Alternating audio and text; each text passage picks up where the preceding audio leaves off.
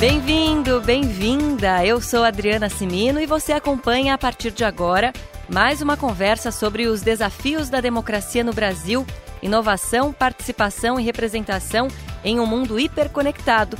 É esse o tema do seminário que o Estadão realiza em parceria com a RAPS, a Rede de Ação Política pela Sustentabilidade, no dia 4 de setembro, em Brasília. Nosso convidado estará no seminário. É ele, Fernando Guarnieri, professor de Ciência Política do Instituto de Estudos Sociais e Políticos da Universidade do Estado do Rio de Janeiro. Professor, muito obrigada por conversar com a gente. Oi, Adriana, imagina. Obrigado a vocês pelo convite. Bom, professor, em entrevista recente ao jornal Estado de São Paulo, o senhor apontou como um risco as redes serem usadas como instrumento de manipulação. De que forma que isso pode ser evitado? Olha, é, as redes, né, a, utilização das redes na política é um fenômeno é, relativamente recente, né, e tem ele tem crescido exponencialmente então, quer dizer, a gente sabe pouco de como é que esse uso é feito e, e quais são os efeitos desse uso. A manipulação é sempre uma da, das possibilidades de um uso né, de qualquer meio de, de comunicação. Né? Geralmente, essa manipulação ocorre quando você faz o um enquadramento da, da, da informação de um jeito enviesado, né, é, ou muita, muitas vezes é, faltando com a verdade. E aí o antídoto para isso é você, claro, ter uma pluralidade de, de, de fontes de informação, né, dos mais diversos pontos de vista, porque é um pouco inevitável né, essa questão do enviesamento da informação. Né? E, claro, também você contar com, com uma possibilidade de checar a informação. Né? E a gente vê essas duas coisas acontecendo, né? Cada vez mais os diversos, eh, as diversas posições em torno de uma questão, elas se apropriam das redes, elas colocam a, a, o seu modo de ver uma questão nas redes, e cada vez mais você tem eh, a possibilidade de checar as informações em eh, né, fontes também com, com alguma reputação, né? Sendo que várias organizações elas já estão se constituindo justamente para garantir a checagem da informação por parte daquele né, receptor dessa informação. Professor, o senhor é especialista nas áreas de competição política e partidos políticos. Em que medida que o senhor acredita que a relevância que uma figura política tem no meio virtual pode ajudá-la a ganhar espaço dentro do partido, não só para atrair mais eleitores, mas também para interferir de fato nas decisões de uma sigla? Então, o, os políticos, né, eles sempre é, adotam um misto de, de estratégia pessoal, personalista, né, com relação às suas bases de apoio, né, é, como também uma relação mais programática. Né? Em qualquer lugar é assim. Você tem um misto das duas estratégias, uma relação mais pessoal ou mais programática. Né? Tem alguns sistemas que a questão programática, ideológica é mais forte, e tem outros que os vínculos pessoais são mais fortes, mas tem uma mistura dos dois. Né? É possível você conseguir é, é, uma força política só baseado numa dessas, dessas estratégias. Né?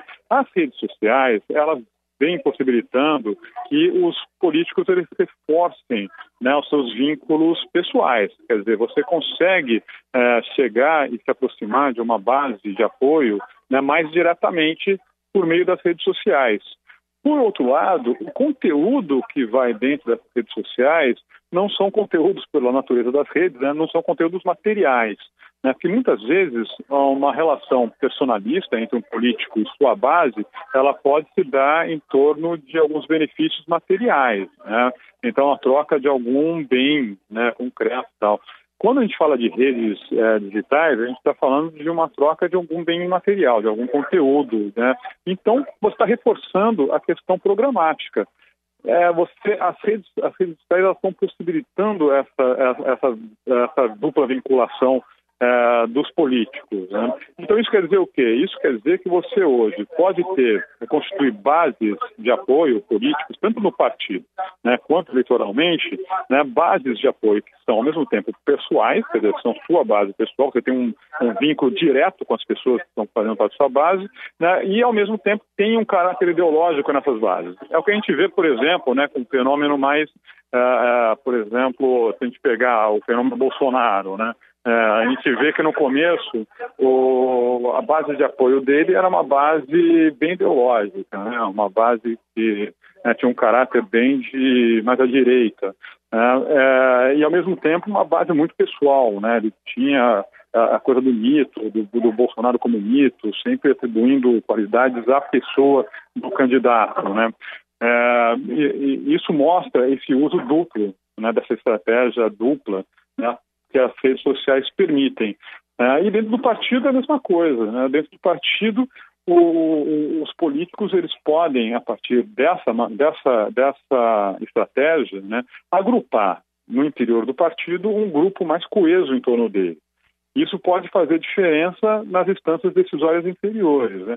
Não necessariamente é, eles vão conseguir é, quebrar o domínio de lideranças né, dentro do partido, que essas lideranças são muito fortes, mas vão conseguir, dentro do partido, criar é, é, grupos coesos que podem sim ter alguma influência nas discussões partidárias. É o que a gente vê, por exemplo, nos Estados Unidos com o Tea Party. Né? É, o Tea Party é um, é, um, é um, grupo dentro do Partido Republicano que tem puxado né, a, a, a, as políticas do, do, do, pelos partidos, pelo Partido Republicano, cada vez mais para o que a gente pode chamar de direita né, lá nos Estados Unidos. E, é, é quer dizer, você consegue influenciar o debate a partir desses grupos mais coesos que são formados muitas vezes pela utilização das redes de, é, sociais. Bom, e por meio desse reforço de vínculos de apoio pessoais e ideológicos, as redes sociais também acabam ajudando a criar essas lideranças partidárias? Então, as lideranças partidárias são criadas em embate político dentro dos partidos e muitas vezes dentro do parlamento. Né? Aqui no Brasil, muito dentro do parlamento, né? é, é onde você vai aparecer as figuras com maior cacife é, político, e no executivo, naturalmente, também, né, nas posições do executivo. Essas são as pessoas que vão dominar é, o interior do partido. E, claro, sempre lembrando que, assim, uma vez liderança partidária, quando você no partido, muitas vezes você fica muito tempo enquanto como liderança partidária. É, quer dizer, isso não tem tanto a ver com a utilização das redes. Né? A, a grande questão é se as redes vão permitir e políticos têm um cacife, né, ou um capital, vamos chamar assim, político, o suficiente para fazer frente ao poder dessas lideranças dentro do partido. Eu acho que não, por conta do desenho, desenho institucional dos partidos. Os partidos hoje adotam regras internas de organização que dão muito poder para a liderança. É, então, as lideranças elas conseguem fazer frente mesmo a, políticos mais populares, com maior densidade de apoio.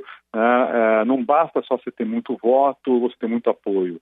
Né? Se a liderança ela quiser é, impedir que é um político dessa natureza ele cresça dentro do partido, ela impede.